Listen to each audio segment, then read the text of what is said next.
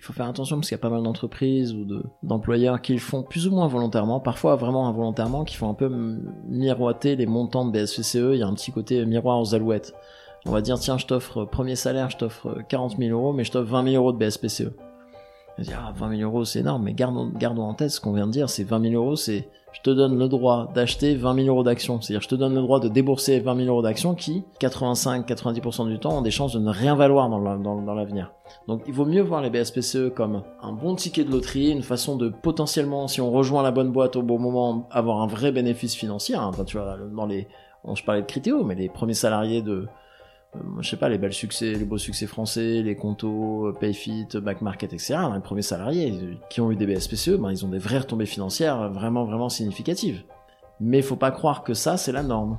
Donc il faut pas se dire, tiens, euh, bon, bah, je suis prêt à accepter un salaire bien, bien, bien, bien, bien plus faible parce que j'ai un tout petit peu de BSPCE. Non, faut partir du principe que c'est quelque chose qui est très risqué.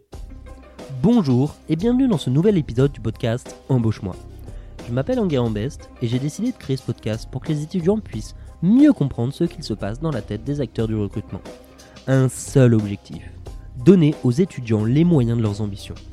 Pour ce faire, il s'agit de démystifier le recrutement et de permettre aux étudiants de s'armer face aux recruteurs. Un avis? Un détail dérangeant? Une proposition d'amélioration? Vous pouvez nous laisser un avis grâce au questionnaire de satisfaction qui se trouve dans la description du podcast ou qui sont présents sur notre site web jobshop.studio. Cela nous aidera à mieux comprendre vos attentes et rester proche de ce que vous voulez savoir au sujet du recrutement. Je ne vous en dis pas plus et je vous laisse découvrir ma conversation avec l'invité de cet épisode. Merci, bonne écoute. Aujourd'hui, je suis chez Figures avec Virgile Ringard. Bonjour Virgile. Salut Enguerrand. Merci de me recevoir. Aujourd'hui, on va parler de la politique salariale et du salaire pour les stagiaires. Est-ce que dans un premier temps, tu pourrais te présenter, présenter ton parcours pour les gens qui nous écoutent? Bien sûr.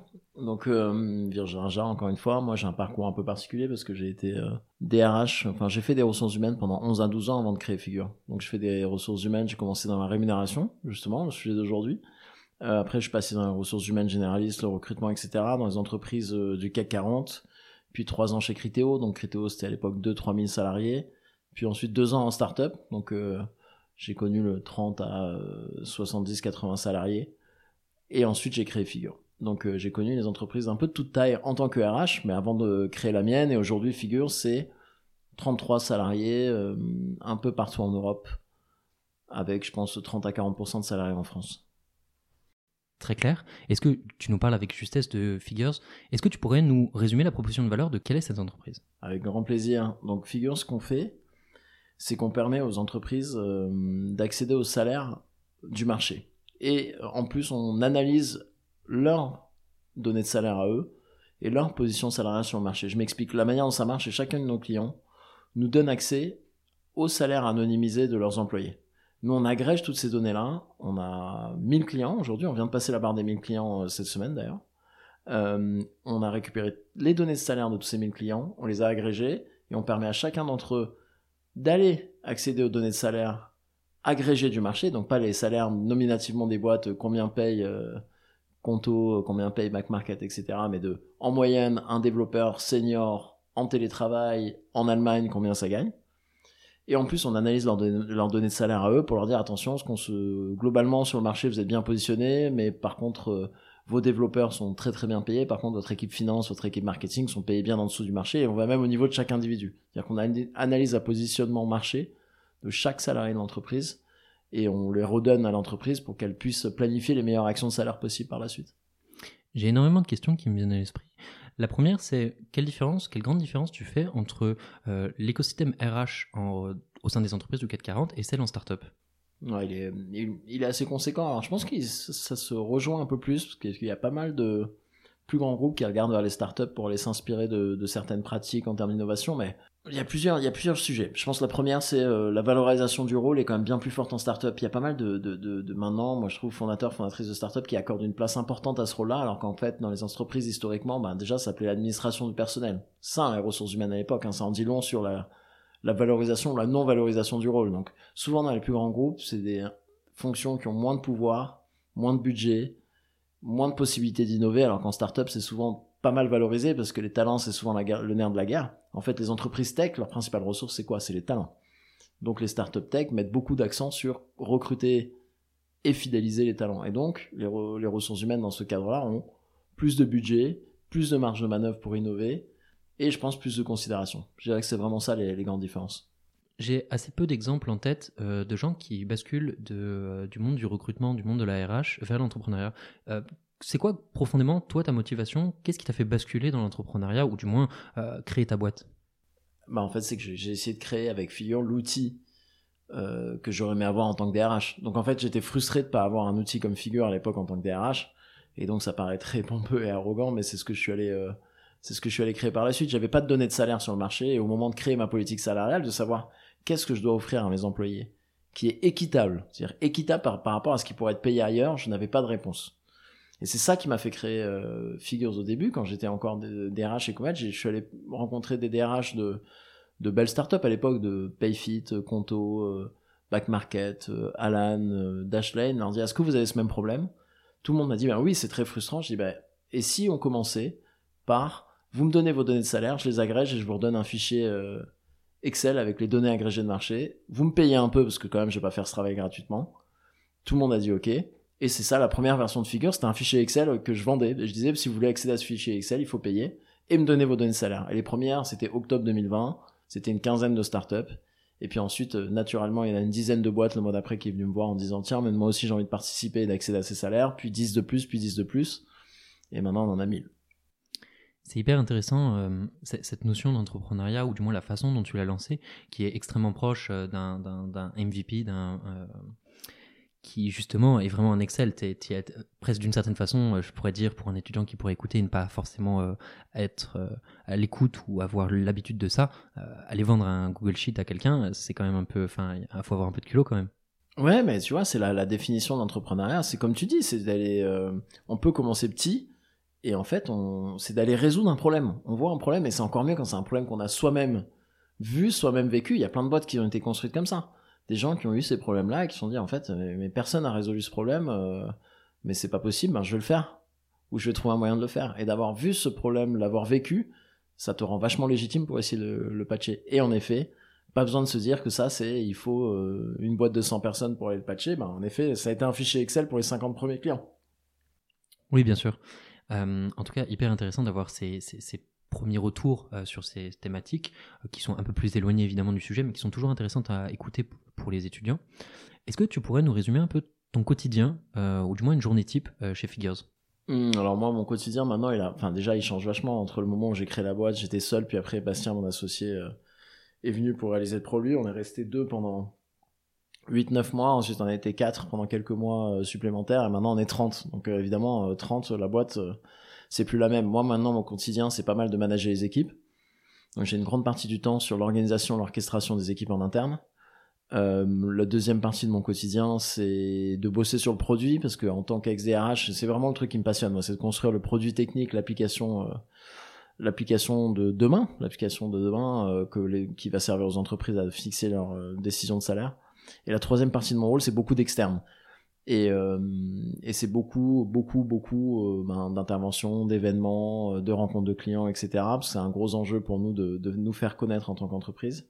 évidemment, en fait, c'est la première chose que j'ai pas mentionnée, c'est le premier rôle d'un CEO, c'est de s'assurer la, pérennité financière de l'entreprise. Donc mon premier rôle, c'est quand c'est nécessaire, de s'assurer qu'on ait les bons revenus et puis qu'on puisse lever des fonds pour faire survivre l'entreprise. Donc on a fait deux levées de fonds et ça, la sécurité financière de l'entreprise, c'est ma première responsabilité. Comme là, on vient de lever des fonds, c'est plus mon quotidien. Mais au moment où c'est nécessaire, ça devient 70 euh, à 80% de mon travail. je me souviens d'une phrase qu'on m'a dit, c'est que euh, quand on part dans les, euh, les levées de fonds, le CEO disparaît. Ouais, non, mais en fait, c'est le, ça devient, on sort du business de manière complète. On est dans une bulle, dans un monde second, et ça devient l'hyper, c'est incroyablement preneur en temps, en ressources, en énergie mentale, en stress. Et en fait, on est sorti complètement du business. Et d'ailleurs, c'est un énorme défocus. Parce que euh, ça veut dire que toute la partie interne, manager, guider les équipes, prendre des décisions, c'est plus le cas. Donc c'est un vrai défocus de lever des fonds. Bien sûr. En tout cas, encore une fois, toujours intéressant d'avoir ces sujets-là.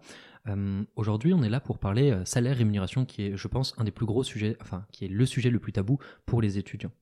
Dans un premier temps, est-ce que tu peux nous parler d'un point de vue très général de ce qu'on appelle le package salarial, la rémunération, les, les, différentes, les différentes façons dont c'est traduit euh, par une entreprise Ouais, je pense qu'il y a plusieurs façons de découper. Une façon assez simple, il y a le salaire ou la gratification de stage, c'est ce qu'on reçoit tous les mois de manière sûre et de manière fixe, donc le salaire fixe. Euh, ensuite viennent se rajouter des primes de rémunération variable, que ce soit des primes euh, sur objectif, que ce soit des commissions pour les commerciaux, etc.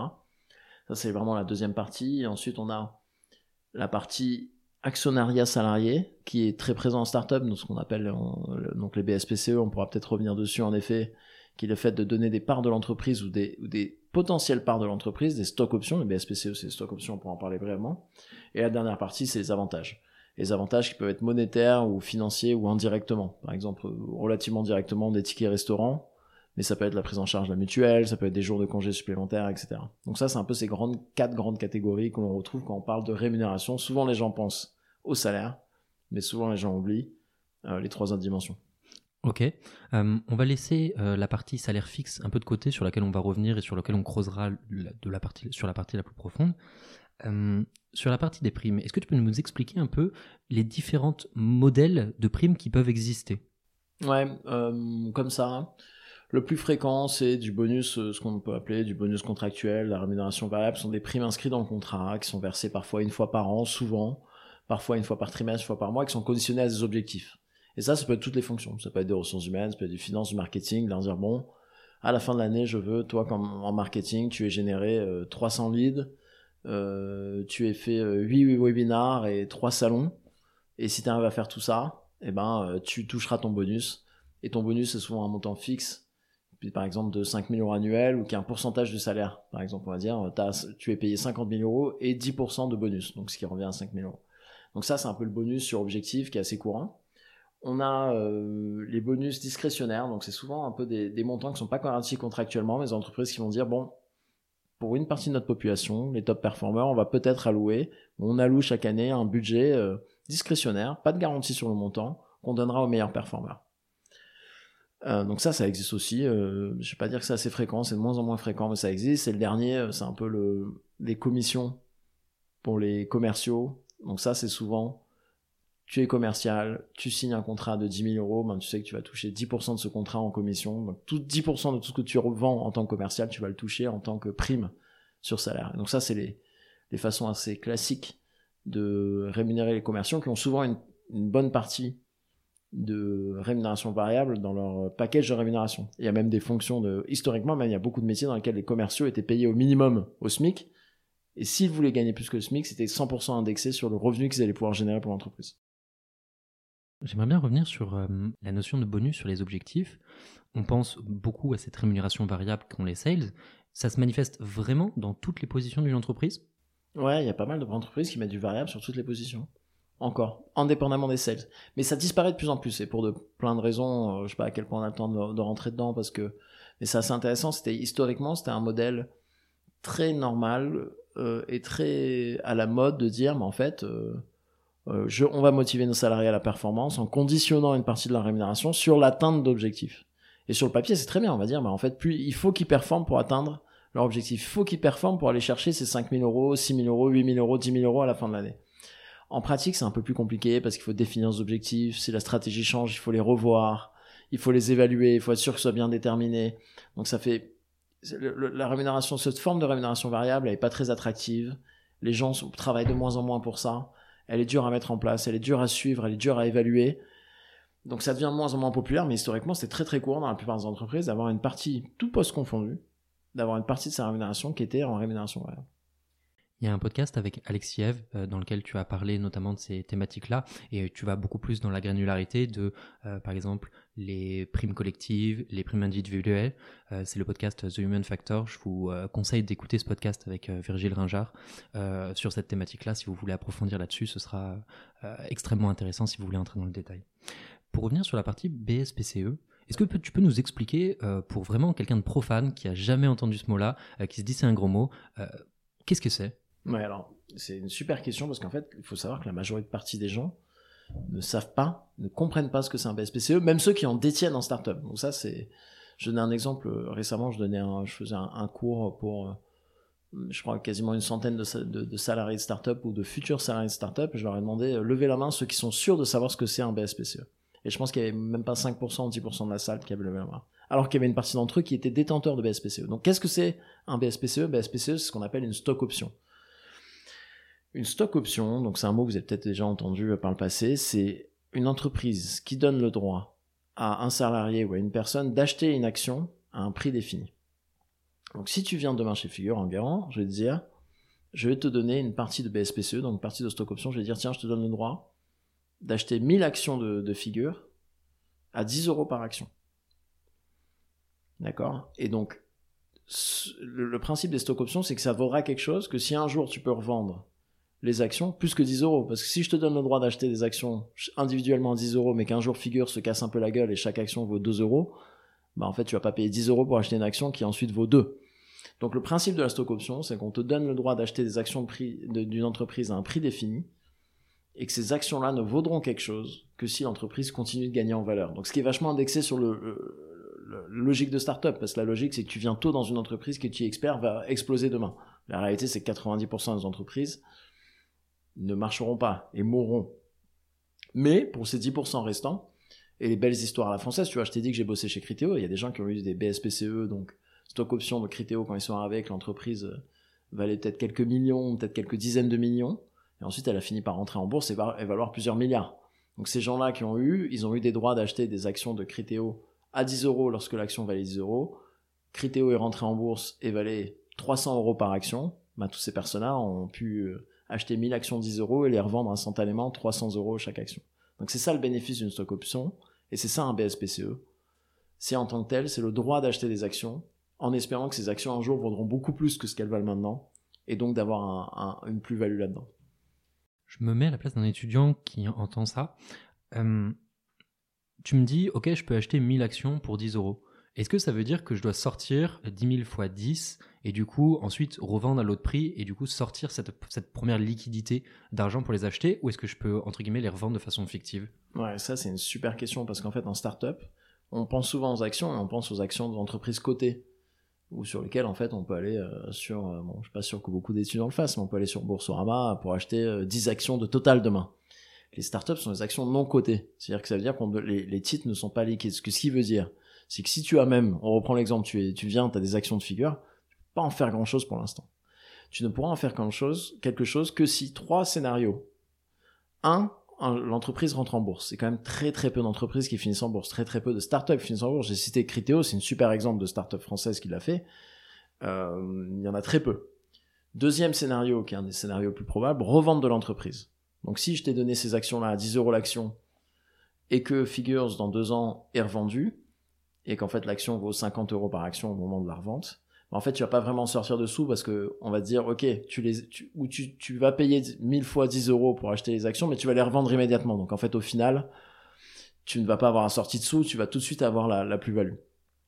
Et le dernier scénario, c'est ce qu'on appelle les ventes secondaires, qui était un peu plus courant, qui devient un peu plus courant, qui au moment de lever de fonds, souvent, des entreprises permettent à des salariés de donner, de vendre une partie de leur action à des nouveaux investisseurs. Donc tu vois, si des nouveaux investisseurs veulent investir dans Figure demain, et d'ailleurs c'est quelque chose que moi je souhaite faire, je vais leur proposer euh, de d'aller racheter des actions de Figure aux salariés existants.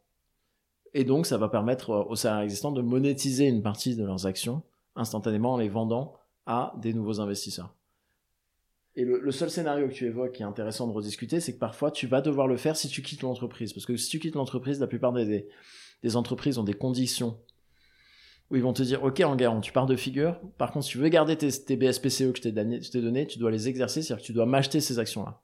Et si tu le fais pas dans les 30 ou 90 prochains jours, tu vas les perdre, ce droit-là. Et donc, ça veut dire que si demain tu quittes figure, si demain un salarié quitte figure, Enfin, nous, c'est pas notre cas, parce que nous, on a des conditions euh, d'exercice après le départ un peu différentes, mais dans la plupart des startups, tu as 30 ou 90 jours pour te décider d'exercer, donc d'acheter ces actions-là, sans savoir si la startup, elle va marcher un jour. Donc, tu peux te retrouver à payer 10 000 euros pour acheter les actions de la boîte que tu viens de quitter. Deux ans plus tard, elle est morte, et ben, tu as 10 000 euros d'une boîte qui est morte, donc c'est dommage. Ou alors, tu décides de pas le faire, mais d'un seul coup, les, la valorisation de sa boîte s'envole, elle finit par se faire racheter un montant énorme et tu seras passé à côté. Donc, c'est vraiment pas un sujet simple facile d'accès et les décisions peuvent être assez importantes. Est-ce qu'il y a un temps euh, qui est défini avant de pouvoir exercer euh, ce droit à l'achat? Super question. Dans la plupart des cas, quand on te donne ces 1000 BSPCE, donc ces 1000 stock options, tu les acquiers souvent sur 4 ans. Et on va te dire, en fait, tu, au bout d'un an, tu auras le droit d'acheter 25%, au bout de 2 ans, 25%, 25 euh, supplémentaires, au bout de 3 ans, 75%, et au bout de 4 ans, 100%. Donc en fait, c'est un mécanisme de rétention. Ça veut dire, si en guérant, je te les donne et tu rejoins Figure demain, il va falloir que tu restes au moins un an avant de pouvoir avoir ces actions-là. Et donc toi, si à un moment donné, tu as envie de partir de Figure, tiens, non, c'est dommage parce que Figure, c'est en train d'exploser. si je pars trop tôt, je pourrais pas avoir mes actions, euh, mes BSPCE, donc autant que je reste un peu plus. Donc là, il y a aussi une arme euh, côté, entre guillemets, employeur pour justement arriver à faire de la rétention de talent et de se dire ok j'ai envie que mon salarié reste donc je vais essayer quand même enfin du moins il y a un entre deux parce que on pourrait se dire euh, si je le mets trop longtemps, le mec va penser que je veux trop le retenir et que, alors qu'il n'y a pas d'intérêt, alors que si je le mets direct, euh, je veux juste lui donner et lui faire cadeau et donc du coup il sera heureux, il veut rester. Donc il y a une espèce de dualité là-dessus. Ouais, exactement. Et en fait c'est un super point parce que c'est donc un mécanisme de rétention, il y a un mécanisme logique de dire, moi les salariés figures, j'aimerais qu'on soit une super histoire et que surtout les premiers salariés puissent avoir un énorme bénéfice financier d'être venu, d'avoir pris le risque d'être venu très tôt chez Figure et donc se voir récompensé financièrement. Mais c'est aussi vu principalement comme un mécanisme de rétention pour se dire ah mince, je vais peut-être pas partir, si je pars, je fais une croix sur mes actions. Mais après, ce qui est intéressant, c'est qu'il y a même des fois le mécanisme inverse. Moi, pour parler à des DRH de très belles boîtes, ils ont des salariés qui sont arrivés très tôt, qui disent mince, j'ai pas envie de quitter l'entreprise parce que je vais faire une croix sur mes, actions et qui donc presque restent alors qu'ils sont démotivés, plus au bon endroit. Et ça, c'est presque ce qu'on appelle la mauvaise rétention. Ça peut forcer à, des salariés à rester parce qu'ils n'ont pas envie de faire une croix sur leur BSPCE qui valent euh, maintenant beaucoup de sous. Très clair. Et encore une fois, dans la tête d'un étudiant qui ne comprend pas très bien ces, mécanismes, euh, c'est quoi des volumes standards de pourcentage de BSPCE Genre, euh, d'un point de vue global, sur un, camembert de la boîte qui représente 100%, euh, quelles parts sont allouées, par exemple, sur des petites boîtes, donc sur des seeds, pré-seed, voire série A Il y a à peu près combien de pourcentages qui sont alloués là-dessus À peu près, genre 8, 8, 9 entre, on va dire, c'est entre 6 et 10% de la boîte qui sont alloués à distribuer aux salariés. C'est un peu ça les normes de marché à cette étape, dans les premières étapes de vie de boîte. 6 à 10% d'entreprise qui est redistribué aux salariés ou aux futurs salariés. Et du coup, euh, d'un point de vue très très vague, c'est à peu près combien de salariés sur ces, sur ces phases-là d'entreprise? Ah, bah c'est-à-dire combien de salariés dans l'entreprise ou combien de salariés ont le droit d'avoir des stock options? Les deux peut-être? Les deux. Ouais, bah c'est des phases d'entreprise où il y a euh, c'est dès les premiers salariés, donc c'est dès le 3, 4, 5, enfin, premier salarié en dehors des fondateurs, euh, fondatrices. Et ça va jusqu'à, en fait, il y, a des boîtes qui continuent de distribuer des, des BSPCE encore à plusieurs centaines, voire milliers de salariés. donc, euh, c'est quelque chose qui continue de vivre. Et après, sur qui a le droit d'en avoir, il y a des boîtes qui ont des politiques d'en donner à tout le monde et qui en communiquent beaucoup. Nous, c'est encore notre politique, donc nous, je me vois pas arrêter de donner des BSPCE à quel que soit le niveau de poste. Il y a des entreprises qui réservent ça qu'à une partie des salariés, qui disent nous c'est que pour les dirigeants ou managers, mais pas pour autre chose. Donc ça divers, il y a vraiment d'énormes euh, différences sur le marché de valeurs et de croyances des fondateurs et fondatrices envers à qui on doit donner des BSPCE. Mais du coup, aussi quand on est étudiant et qu'on regarde ce package de BSPCE qu'on nous fait miroiter, c'est hyper important de se dire combien de gens sont dans la boîte, euh, qui vont les toucher, parce que finalement, si tu nous dis 6 euh, à 9% euh, sont alloués là-dessus, si on le divise par 6, ok, si on le divise par 100, c'est plus la même chose. Et donc là, il y a toujours cette dualité à bien avoir en tête et à réfléchir et faire ce travail de recherche pour bien comprendre. Ouais, et, et aussi à garder en tête que c'est, il faut faire attention parce qu'il y a pas mal d'entreprises ou de d'employeurs qui le font plus ou moins volontairement, parfois vraiment involontairement, qui font un peu miroiter les montants de BSPCE. Il y a un petit côté miroir aux alouettes. On va dire, tiens, je t'offre premier salaire, je t'offre 40 000 euros, mais je t'offre 20 000 euros de BSPCE. Dire, ah, 20 000 euros, c'est énorme, mais gardons, gardons en tête ce qu'on vient de dire, c'est 20 000 euros, c'est je te donne le droit d'acheter 20 000 euros d'actions. C'est-à-dire, je te donne le droit de débourser 20 000 euros d'actions qui, 85-90% du temps, ont des chances de ne rien valoir dans l'avenir. Donc, il vaut mieux voir les BSPCE comme un bon ticket de loterie, une façon de potentiellement, si on rejoint la bonne boîte au bon moment, avoir un vrai bénéfice financier. Hein. tu vois, dans les, on, je parlais de Critéo, mais les premiers salariés de, euh, je sais pas, les belles succès, les beaux succès français, les Conto, Payfit, Back Market, etc. les premiers salariés qui ont eu des BSPCE, ben, ils ont des vraies retombées financières vraiment, vraiment significatives. Mais il faut pas croire que ça, c'est la norme.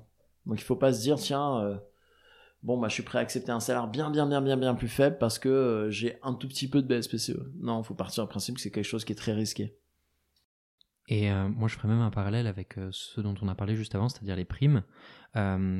c'est-à-dire que les BSPCE ne sont pas inclus dans ton salaire, les primes ne le sont pas non plus. Et est-ce que tu peux nous en dire un peu plus sur cette thématique, notamment peut-être bancaire là-dessus? Euh, bah en effet, c'est une autre désavantage de la rémunération variable. Bon, déjà, les BSPCE, vous allez à la banque dire Moi, j'ai envie d'acheter une maison, euh, j'ai des BSPCE de ma petite start-up, ils vont vous dire Bon, ok, t'es mignon, mais ça vaut rien, quoi. Encore une fois, c'est un ticket de loto. Et c'est une bonne façon euh, de, de, voir le BSPCE, c'est un ticket de loterie. Forte chance que ça vaille rien, et peut-être des chances que ça vaille un truc assez cool. Mais c'est un ticket de loterie. La rémunération variable, en effet, si tu vas faire un prix immobilier demain, la plupart des banquiers vont dire bah ça je le regarde pas, c'est pas garanti parce que si tu performes mal ou si l'entreprise va mal, il risque de pas te donner de rémunération variable et donc seul le salaire compte. En fait, il faut partir du principe que seul ton salaire est quelque chose que tu toucheras à la fin du mois, donc il faut partir du principe que tu peux vivre, tu peux acheter une maison avec ton salaire, etc. Euh, et que tout le reste, ça ne c'est pas garanti. C'est vraiment important.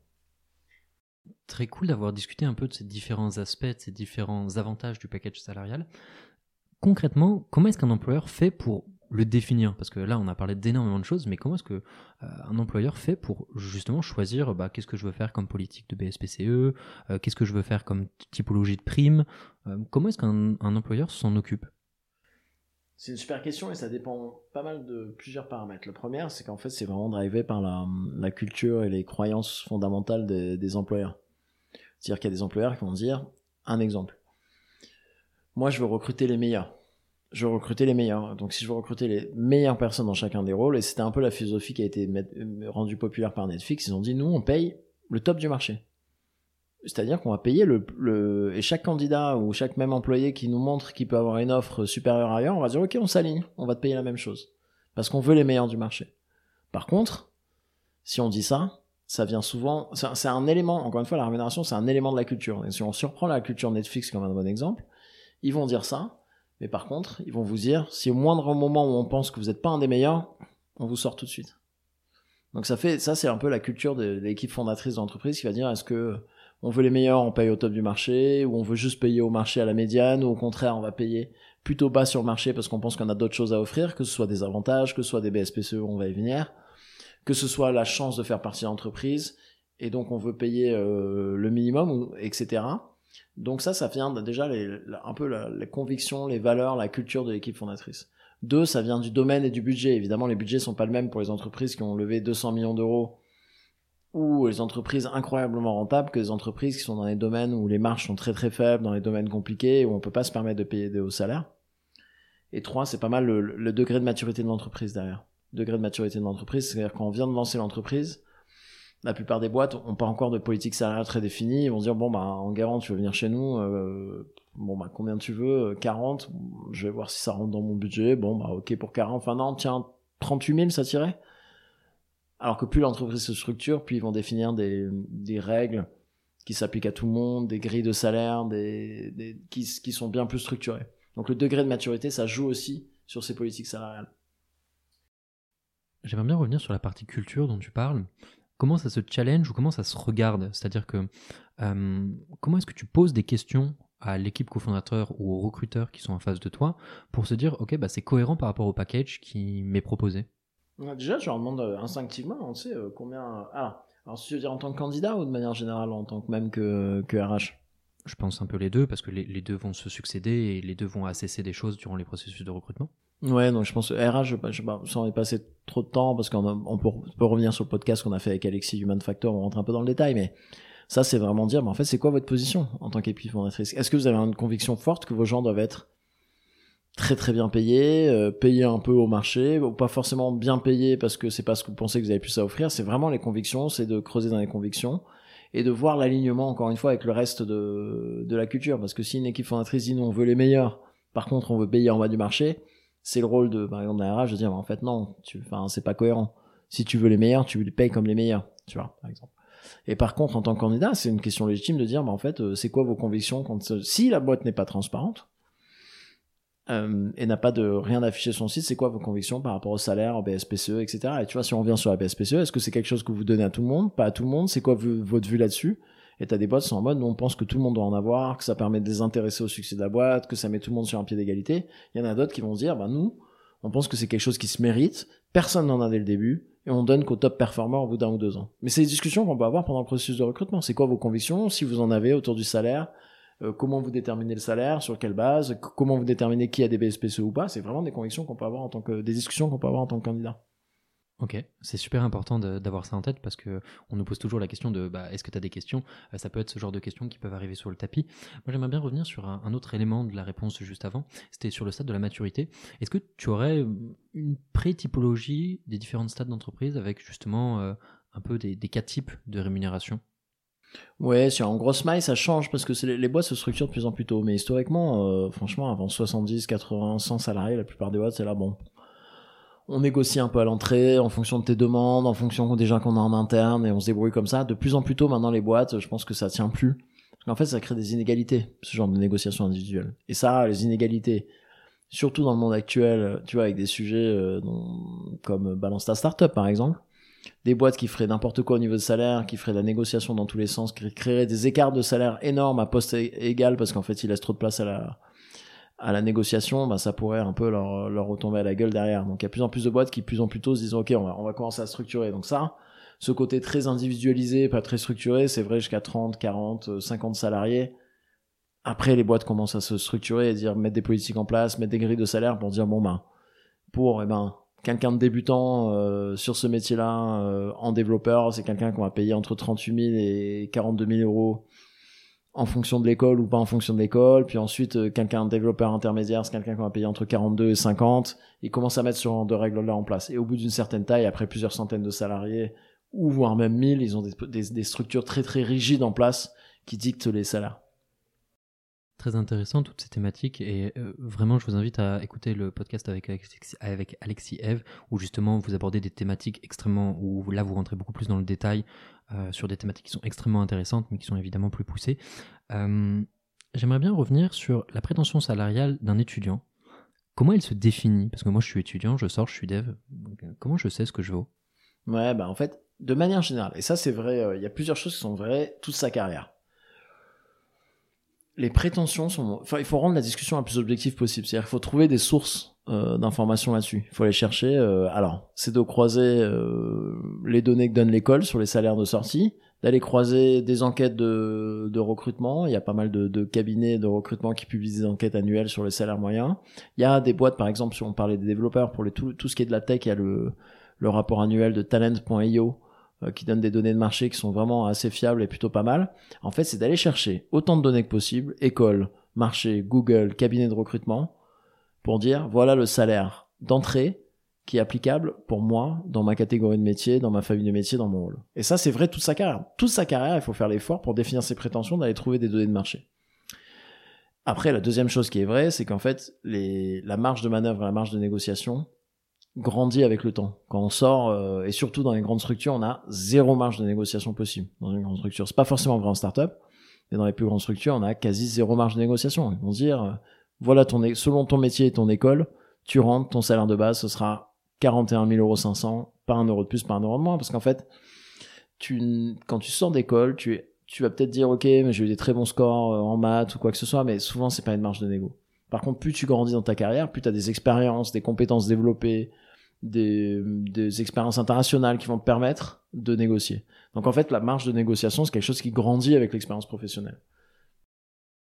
Juste avant de rebondir sur un point que tu as dit, euh, la négociation, enfin plus on gagne en compétences, plus c'est dur de les évaluer parce que euh, plus tu fais de choses différentes, parce que tous les postes se valent pas. Euh, un développeur senior vaut pas un autre développeur senior, donc là il y a beaucoup plus de, de choses sur lesquelles on peut négocier. Il y, a juste tu citais les cabinets de recrutement avec les études qu'on peut aller chercher. Est-ce que tu as quelques noms euh, genre Robert Walters qui fait une enquête annuelle ou Hey, le cabinet de recrutement, Hey, même Expectra, je crois, euh, donne des, des, des, salaires. En fait, en gros, il faut aller chercher autant de. dans le monde de la startup, il y avait un, un simulateur de salaire fait par Illinois, il y en avait un autre fait par Ignition Programme qui donnait quelques billes sur les salaires par métier, niveau seniorité, etc. Euh, data recrutement aussi sur datarecrutement.fr ou datarecrutement.com je sais plus qui fait des, qui, a quelques salaires mais de manière générale faut faut aller chercher autant de sources que possible ça fait des points de données et après c'est de bien utiliser ces points de données à son avantage pendant la discussion et la négociation tu parlais que juste avant que justement il y avait très peu de marge de négociation euh, quand on est euh, primo débutant euh, d'un point de vue salarié il y a vraiment rien sur lequel on peut jouer, par exemple tout ce qui est associatif, projet personnel, c'est jamais des choses qui peuvent nous faire sortir de ces grilles? Très très rarement. Encore une fois, dans les grandes entreprises, très rarement. Vraiment, ils vont se dire, écoute, On a une question de volume. Et encore une fois, tu vois, j'en parlais tout à l'heure, c'est euh, tout écart de salaire entre des personnes au même poste, va falloir que tu la justifies. Donc moi, en tant qu'entreprise, est-ce que vraiment je vais me prendre la tête parce que tu as fait un projet associatif alors qu'on a une grille à te donner 43 000 euros et 42 000 à ton copain? Et d'ailleurs, en fait, faut aussi réaliser ce que c'est, ce que vous avez gagné. 1000 euros brut annuel. Donc ça fait quoi 1000 euros brut annuel Ça fait 80, 80 euh, euros par mois, ça, je, je, me trompe pas trop. En fait, tu remets ça, euh, tu remets ça à l'échelle de une, après impôt, après charge. En fait, on parle de 40 euros par mois net, 40, 50, 60 euros par mois net. Toi, tu vas aller te battre pour ça. L'entreprise, elle va se prendre la tête et après derrière, elle va se retrouver à devoir justifier des écarts de 1000 euros brut annuels, ce qui est peanut, et ça peut créer des frustrations. Si tous les deux on est dans le même poste et toi tu as réussi à négocier, je vais dire, mais pourquoi on gagne, gagne 1000 euros de plus, là, ça crée du bruit, ça crée de la frustration, tout ça pour 1000 euros, les entreprises, ils ont pas envie de le faire ils vont négocier quand ils pensent qu'ils en ont besoin pour choper des, des talents qu'ils méritent. Ils vont se frotter à ça. Sinon, tant qu'ils pensent qu'ils n'ont pas à le faire, ils vont pas le faire. Et pour vous, d'ailleurs, en tant que, je pense, étudiant, étudiante dans les, et dans les premiers rôles, il faut vraiment réaliser que le plus important, c'est, c'est pas le salaire, c'est d'aller gagner entre 42 et 43 000 euros. C'est, la différence, elle est, elle est pas énorme au final. C'est d'aller prendre les bonnes expériences, les bonnes entreprises qui vont vous faire apprendre et qui vont être une bonne marque sur vos CV. Alors je suis pas là à vous dire euh, allez euh, gagner 10 000 euros, 15 000 euros de moins parce qu'il faut à tout prix avoir telle expérience dans telle boîte. Mais en fait, ce qu'il faut maximiser en début de carrière, c'est les, expériences qui vont vous permettre d'accélérer votre carrière par la suite. Avec quelqu'un, avec un, dans une compétence clé, dans un contexte spécifique, dans une entreprise avec une bonne marque, avec un manager qui va beaucoup vous apprendre. Ça, deux ans, trois ans, cinq ans, dix ans plus tard, ça peut avoir un impact énorme sur la carrière.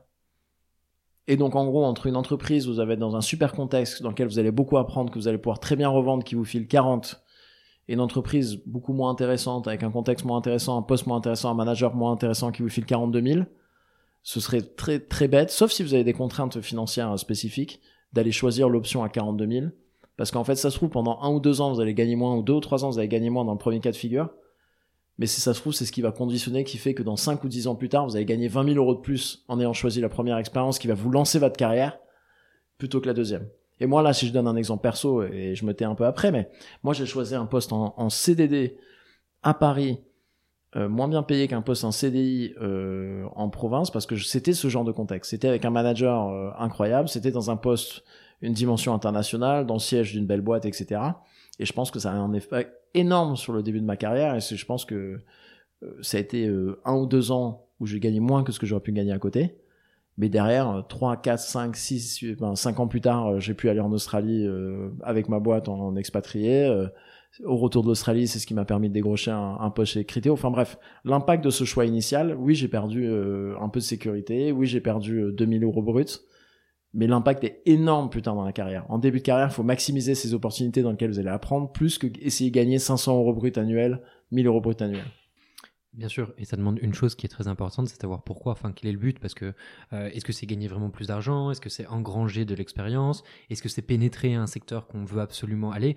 Il y a énormément de choses et c'est vraiment important de se poser ces questions pour trouver le meilleur moyen, parce que encore une fois, si, on veut être très bien payé et partir aux US, euh, être payé euh, deux fois plus pour faire du dev, bah faire, faire. Mais dans ce cas-là, c'est ce que tu veux et donc c'est hyper important de se poser ces questions-là. Donc ça, je suis tout à fait d'accord avec toi.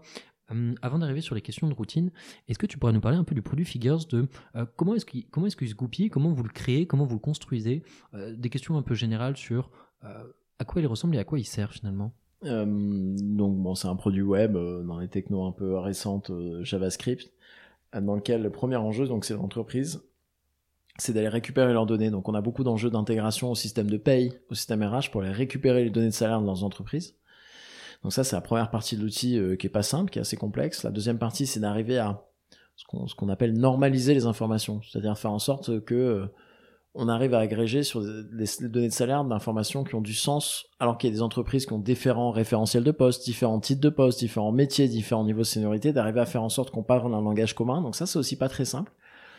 Et euh, on commence à toucher sur des sujets demain un peu d'intelligence artificielle, d'interprétation des données. Là, on est au tout début, mais Demain, il y a des sujets vraiment intéressants avec ça.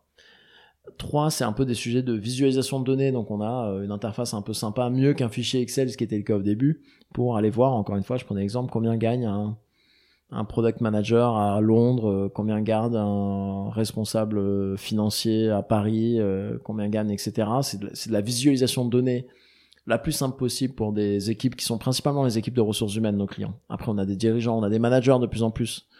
Parce que, on peut-être en parler, mais maintenant, l'accès à l'information de salaire se démocratise de plus en plus. C'est de moins en moins un tabou et un sujet boîte noire.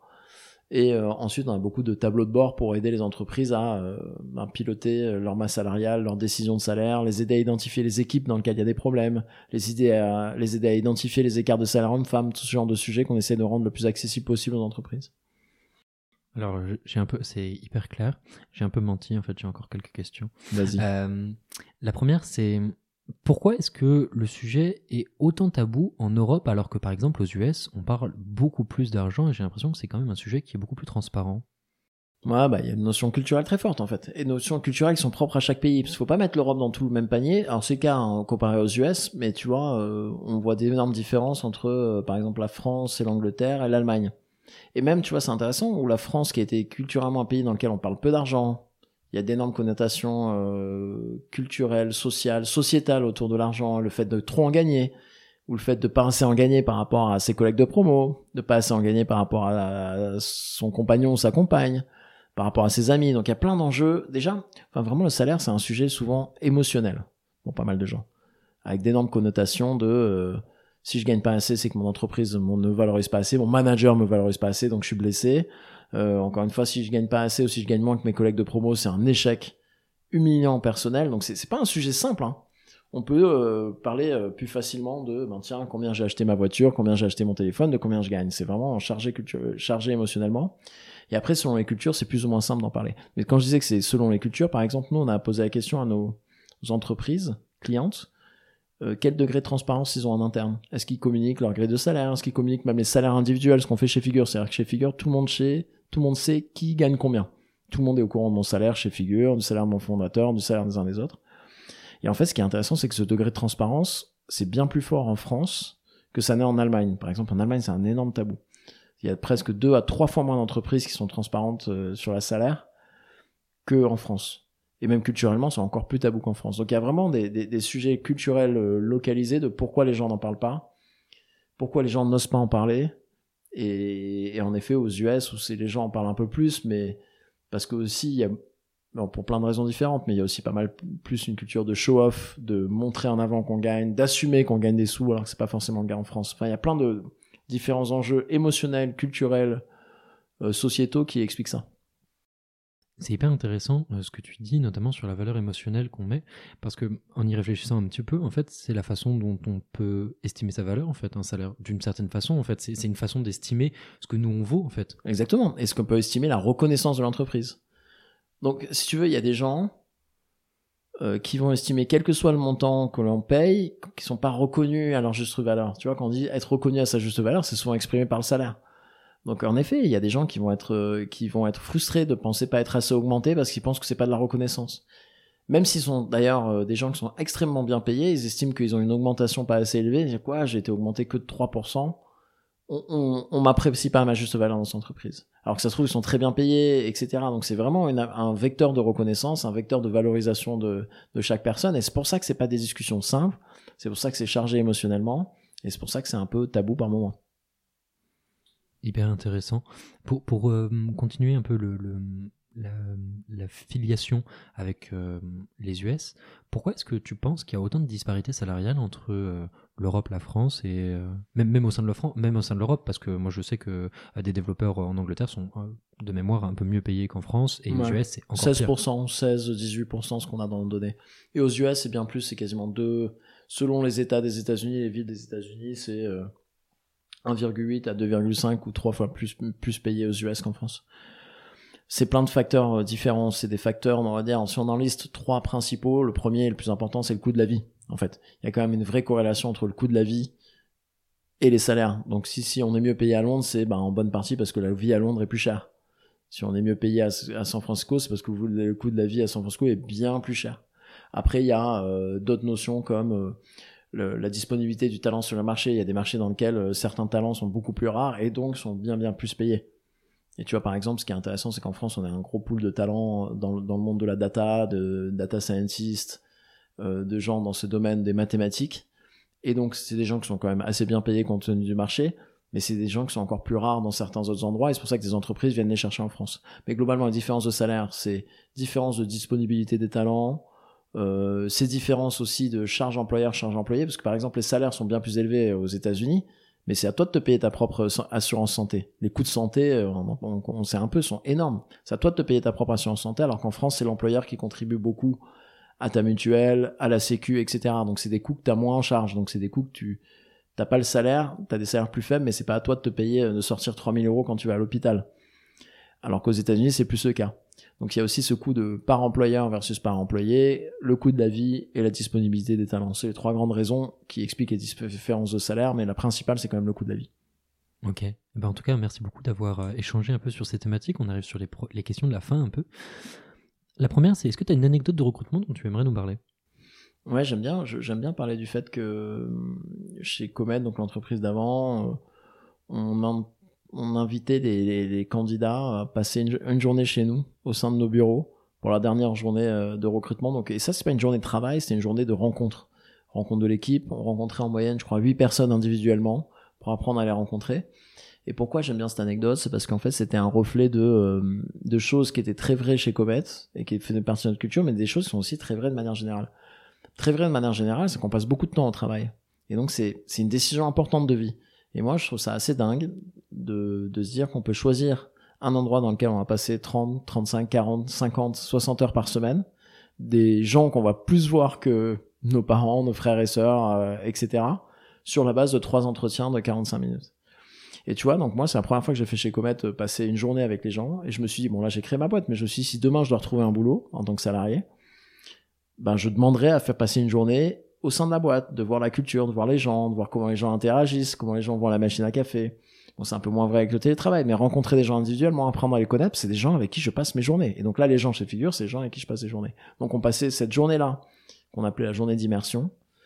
Euh, elle était très propre parce que c'est une valeur très forte de la valeur de l'équipe et l'esprit d'équipe chez Coët, mais c'est aussi quelque chose, un reflet de quelque chose que j'encourage, auquel j'encourage tout le monde de penser, c'est les gens avec qui vous allez travailler, surtout dans une culture présentielle, c'est quand même des gens avec qui vous passez un bon portion de vos vies, une bonne portion de vos journées, et c'est pas une décision à prendre à la légère, je pense. Super, j'aime. La question suivante est un peu plus profonde. C'est comment est-ce que tu mesures la qualité d'un recrutement et comment est-ce que tu aussi mesures l'impact des mauvais recrutements sur la boîte?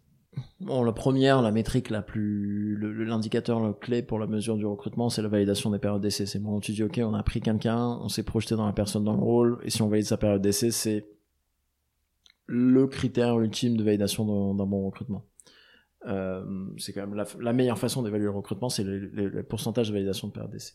sur le deuxième, euh, sur ta deuxième question, c'est intéressant parce qu'en fait, euh, ça paraît vachement contre-intuitif, mais le coût d'un mauvais recrutement, en fait, il y a un coût d'un très mauvais recrutement et le coût d'un mauvais recrutement. Et en fait, il vaut mieux faire un très mauvais recrutement qu'un mauvais recrutement. Un très mauvais recrutement, ça va se voir tout de suite, ça marche pas, la personne délivre pas la personne ne fit pas avec l'équipe. Enfin, c'est évident que ça marche pas, et c'est là où la décision est simple de s'arrêter.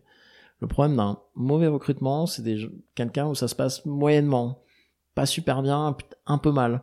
La personne n'est pas vraiment au niveau, un peu. La personne s'intègre un peu à l'équipe, il y a peut-être quelques sujets. Et en fait, pourquoi c'est terrible C'est parce que ces situations, on peut se dire, tiens, on va essayer un mois de plus, deux mois de plus, trois mois de plus. Euh, on va donner sa chance. Peut-être qu'au final même, on se dit, bon, bah, en fait, ça va aller mieux demain, on va valider la période d'essai.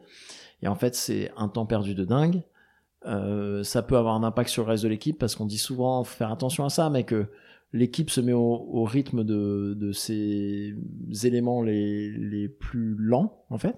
Et donc, ça peut impacter le reste de l'équipe, la vélocité d'équipe, ça peut gêner un peu l'équipe entière. Et donc, en fait, un recrutement médiocre, un, un peu mauvais, c'est ce qui peut prendre le plus de temps à déceler, le plus de temps à réagir, à prendre une décision. Et c'est en fait le pire. Alors qu'un mauvais recrutement qu'on arrête au bout de deux semaines à un mois, bah, ça a beaucoup moins d'impact négatif sur l'entreprise. Hyper pertinent. Euh, j'aimerais juste rebondir sur une petite partie qui est euh, le taux de, validation des périodes d'essai. C'est quelque chose, en tant que candidat, c'est impossible d'avoir accès à ça. je pense que franchement, on pouvait le demander. Il y a une légitimité à le demander. moi, ça, en fait, après, moi, j'ai une culture très transparente et une culture, encore une fois, maintenant de plus en plus start-up. Donc, euh, mais je pense pas que ce soit. En tout cas, je pense que ce serait un mauvais signe si une boîte réagirait mal ou une personne réagirait mal au fait que vous posez la question. Et de manière générale. Et ça, c'est un super point en entretien de recrutement. Vous arrivez avec des questions raisonnées, légitimes. Moi, moi, c'est mon critère numéro un, c'est la pertinence des questions, c'est mon critère numéro un d'évaluation des candidats et candidates, c'est la pertinence et le degré de préparation des questions. Et d'ailleurs, en fait, des gens qui n'ont pas de questions ou qui ont des questions pas pertinentes, c'est souvent un critère éliminatoire pour moi. Alors qu'au contraire, des gens qui ont des bonnes questions et qui ont des questions réfléchies, c'est un critère d'avoir envie d'avancer avec la personne. Donc tant que c'est raisonné, je pense que c'est largement légitime de dire, par curiosité, euh, c'est quoi votre taux de validation de période d'essai euh, Est-ce que vous pouvez m'en dire plus là-dessus Ou s'il est élevé, euh, pourquoi Qu'est-ce qui fait que c'est aussi élevé, etc. Ok. Super intéressant. pour arriver sur la troisième et avant-dernière question du podcast, tu es toi-même entrepreneur. Euh, quel conseil tu donnes à un entrepreneur qui est très early stage et qui doit construire ses recrutements? Je pense qu'il y a, hum, il y a deux, on va dire trois conseils très pratiques. Un, c'est de, de, sourcer continuellement. C'est de rencontrer des gens, rencontrer des gens, rencontrer des gens. Je pense que tu as déjà dû l'entendre, des gens ont dû te le dire, mais c'est vraiment utile au début on te fait des intros à des gens euh, pertinents, pas dire bon bah j'ai pas de poste ouvert, rencontre des gens au début. Parce que c'est des gens, et moi j'ai encore plein d'exemples de gens que j'ai rencontrés à un moment, j'avais pas de poste, puis en fait euh, un an plus tard ça revient, et puis on a trouvé le bon poste et ça va le faire. Tu rencontres des gens qui sont pertinents, tu ne peux pas hésiter à leur demander est-ce que toi, euh, maintenant que tu connais un peu ce que je fais, la mission, est-ce que t'as pas des gens que tu penses que je devrais rencontrer, est-ce que tu peux me faire une petite intro? En fait, il faut vraiment qu'une partie de son temps est tout le temps allouée à la rencontre de nouvelles personnes qui peuvent être des candidats, candidates, qui peuvent être des clients potentiels demain, qui peuvent être des partenaires potentiels demain. Il faut toujours, toujours rencontrer des gens. Il ne faut pas rester chez soi. Deux, quand on ouvre un poste, il faut tout de suite, moi j'aime bien, c'est un peu, bah, le même le premier principe vient de, et t'as dû entendre parler, hein, The Who's A Method for Hiring, le bouquin tout le monde te le sort, mais ça c'est vachement, vachement vrai, ça c'est le truc le plus important presque. Définir une scorecard pour un poste. Quelles que sont les attentes pour le poste? Qu'est-ce que c'est le poste que j'ouvre? Comment je définis la mission en une à deux phrases compréhensibles? Et c'est quoi les objectifs, c'est quoi les outcomes, les résultats que la personne va devoir atteindre en 3 mois, 6 mois, 9 mois après son arrivée? Et si on n'arrive pas à les formuler, c'est sûrement qu'on n'a pas besoin de recruter. Il y a plein de gens qui recrutent des gens alors qu'ils n'ont pas forcément de vrais besoins. Et ça va amener au troisième conseil qui est si on a bien fait son travail sur les deux premiers sujets, le troisième c'est structurer la manière dont on fait les entretiens et de, les baser sur ces scorecards qui a été défini précédemment. Mais si on a bien défini un scorecard, les entretiens deviennent beaucoup plus simples parce qu'on se projette sur ce que la personne va faire, on se projette sur ce qu'elle doit accomplir et donc l'évaluation du fait que la personne est bonne ou pas va être beaucoup plus simple. Ok, super, merci beaucoup. Euh, est-ce que tu as une ressource à conseiller sur ces trois points que tu viens de citer? Ouais, bah, je te l'ai dit, Who's A Method for Hiring, c'est quand même le bouquin de référence. Euh, je pense qu'il n'y a pas tout qui est à appliquer. Euh, moi, il faut, mais en tout cas, pour le prendre le bouquin, se dire j'ai envie d'appliquer une méthode, on prend, on ouvre le bouquin, on lit le bouquin, on l'applique, ce sera très très bien. Ok, super, merci beaucoup. Dernière question, promis, après je te lâche.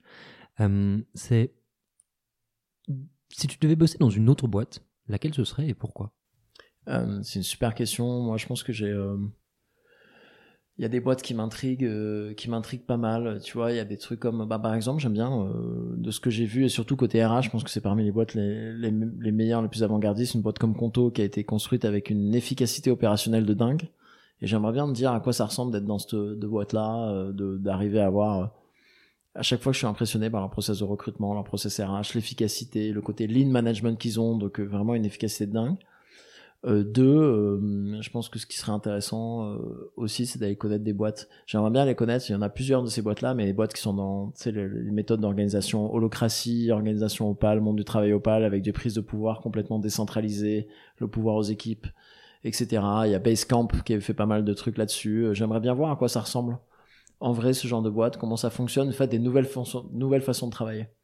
D'aller vivre ces nouvelles façons de travailler, très bottom-up, très décentralisées. C'est les boîtes qui autodétermination des augmentations de salaire, puisqu'on parlait de rémunération, des boîtes qui font ça. Ou euh, ce genre de mode d'organisation, j'aimerais par curiosité rentrer et voir ce que c'est de l'intérieur. Ok. Eh bien, en tout cas, Virgile, merci beaucoup d'avoir pris le temps de discuter de ces thématiques euh, qui sont tellement importantes et tellement tabous pour moi, euh, qui sont euh, le salaire, qui est le salaire. Merci beaucoup et je te souhaite une excellente journée. Merci à toi, Enguerrand, de m'avoir invité. Bonne journée à toi aussi. Si cet épisode du podcast Embauche-moi vous a plu, vous pouvez nous mettre 5 étoiles sur Apple Podcast. Cela aidera d'autres personnes à découvrir ce podcast. Cela nous aiderait particulièrement que vous laissiez un avis grâce au questionnaire de satisfaction présent sur notre site web jobshop jobshop.studio ou ce qui se trouve dans la description du podcast. Le prochain épisode aura lieu lundi prochain et je ne vous en dis pas plus à ce sujet. D'autre part, si vous êtes étudiant ou recruteur, n'hésitez pas à visiter notre site web jobshop.studio. Vous pouvez également nous suivre sur les réseaux sociaux, à savoir LinkedIn, Instagram ou même TikTok.